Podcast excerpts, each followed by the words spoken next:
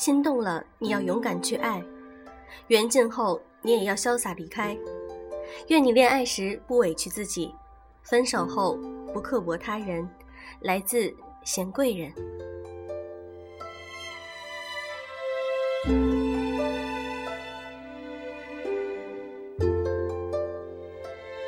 用声音触碰心灵，各位好，欢迎大家来到优质女子必修课，我是小飞鱼。小飞鱼这几天没有录节目，可能细心的听众已经听出来了，声音还是有些沙哑。对，没错，最近我得了热伤风，头疼，嗓子哑，很难受，今天还没有彻底恢复。但是我想，可能会有亲爱的粉丝们在等着我的节目。所以我就上来录节目啦。希望大家在这个盛夏炎炎之日也能够注意身体，在空调屋里也要注意冷热交替，可能会导致热伤风。今天我想和大家分享一篇文章：为什么我们总认为自己本可以更好？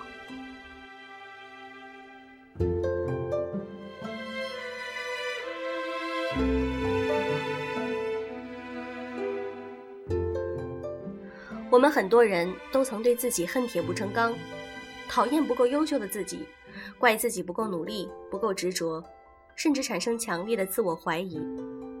我们被各种挫折的负面情绪包围，疲于输掉一场场注定无法取胜的比赛。我们总是离伟大和杰出那么遥远，优秀的总是别人。但事实上，很多时候我们讨厌自己。不过是因为我们无法满足别人的期待，被外界强加的标签绑架。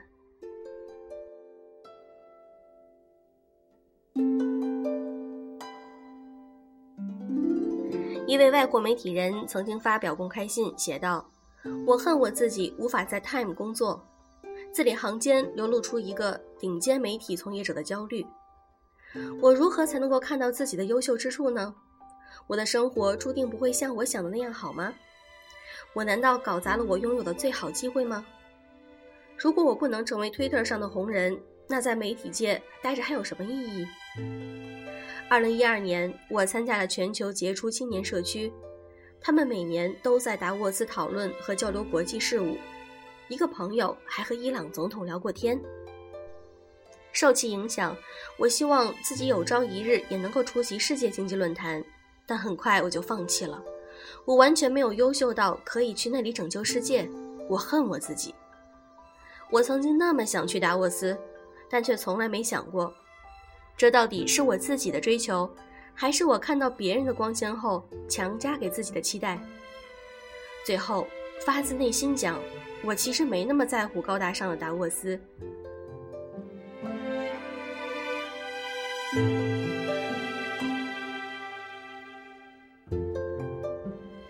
摆脱不了挫折感，你是不是总想赢？在这颗行星上，有七十多亿人，不管你是否承认，偌大的世界总有比你更优秀的人，你不可能永远赢下去，因为这种胜利根本不存在。在游戏中打败敌人、夺取堡垒、享受辉煌的胜利果实，你可以随时喊停，留给自己永远的胜利。但生活不会停下来。获得一座奖杯后，更大的挑战也紧随其后。我们以为达成目标就是 satisfy ourselves，我们以为过了这一段就会好起来，但真相是，升职加薪不会让我们满意，减肥成功也不会，获得爱情也不会，创业小有成就就仍然不会。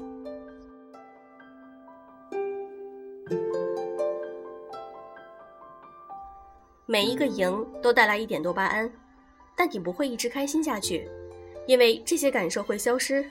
抱着一直想赢的心态会让你放不下。普林斯顿大学心理与公共事务助理教授曾经在推特上列出了一项自己的失败简历，洋洋洒洒写出：未申请到的学位，未得到的教研职位，未拿到的学术奖项和奖学金。他没能申请到哈佛和斯坦福的博士项目。也在加利福尼亚大学和麻省理工学院等名校的教授职位上败北。至此，人们才知，他的失败记录比成功简历要长得多。多数人认为，成功于他轻而易举，但事实并非如此。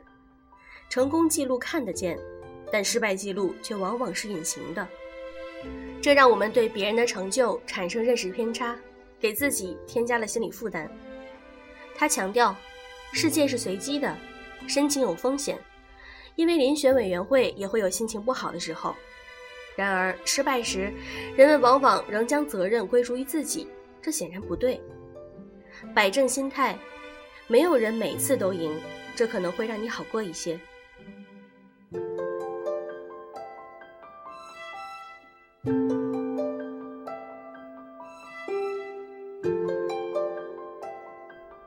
讨厌自己，不够优秀，还是被外界绑架？出席过什么活动？经历了什么大事儿？结识了哪些人物？朋友圈转发的文章逼格够高吗？去过的地方够贵吗？这些标准真的可以衡量一个人的优秀吗？无法获得外界认可，达不到那些虚伪的指标，就觉得自己一无是处吗？举个例子，朋友多就等于厉害？我的室友性格外向，经常参加社交聚会，我过去常常羡慕他怎么有那么多朋友。后来我意识到，关键因素在于我们对朋友的定义不同。他有很多一起聚会、参加音乐会、踢球赛的朋友，但论起随时都可以打电话的亲密朋友，我所拥有的貌似更多。所以，你显然没有必要因为这种荒谬的原因而怀疑自己。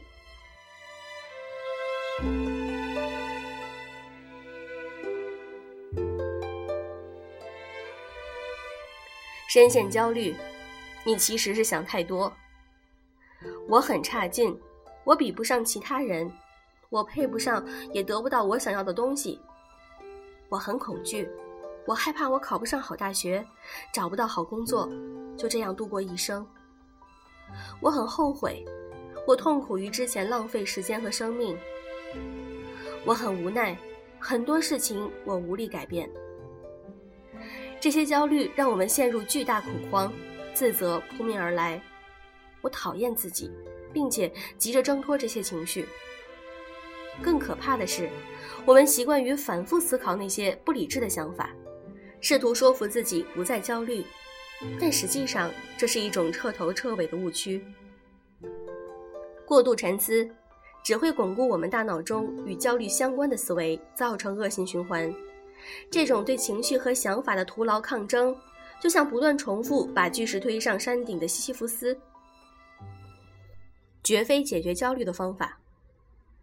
当你焦虑时，哈佛的幸福公开课建议我们这样告诉自己：这些感觉是暂时的，我是个人，我有负面情绪非常正常，合情合理，这是我生而为人的权利。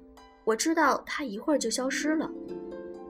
不必沉浸在过去，问问当下的自己是不是不舒服，是不是该去出去走走、晒晒太阳、吃点好吃的、听音乐、冥想、跑步、与别人聊聊。身体和情绪是互相影响的。去做这些日常的事情，可以改变身体所处的状态，焦虑情绪会很快散去。这是逃避吗？不是。这些日常的放松行为会给你一种全新的角度，去更好的抚慰焦虑、安定情绪。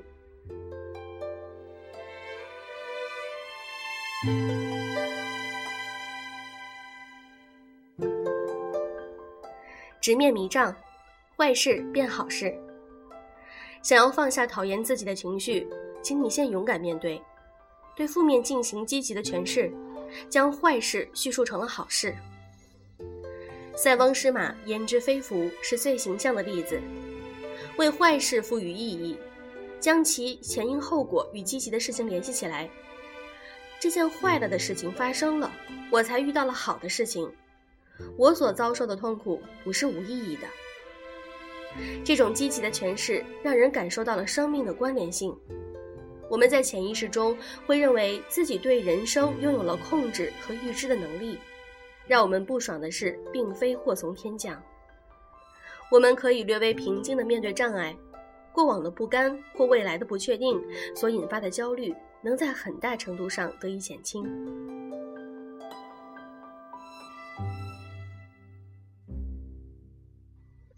写在最后，听听自己的声音，别再迷信外界的声音，不要在意那些难以琢磨的旁观者的关注，去做你认为有意义的或者有趣的事情。如果真要讨厌自己，你至少要有一个好的理由。讨厌自己当初不敢尝试，讨厌自己不曾真实的生活，讨厌自己不关心身边的人，讨厌自己浪费时间去讨厌自己。最后，我们必须要有可以接受纯粹坏事的勇气。既然命中该有此番遭遇，那就经历一下好了。Things just happen. Sometimes you have no choice but accept it.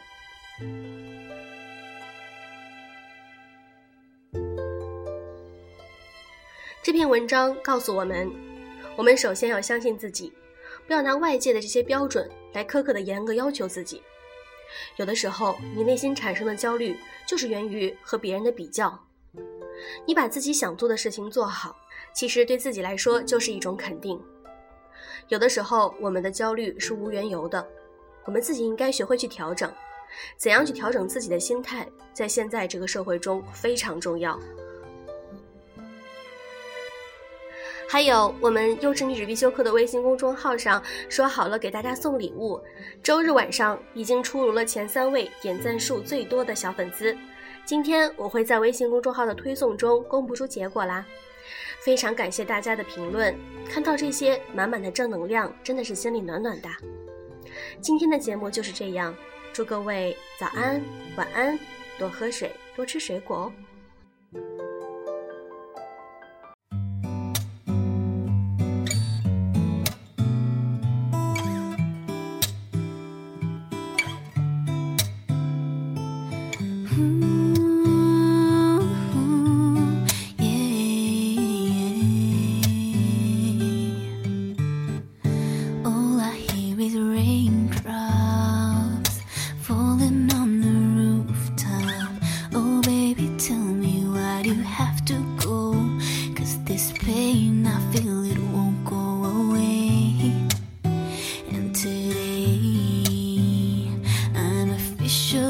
sim.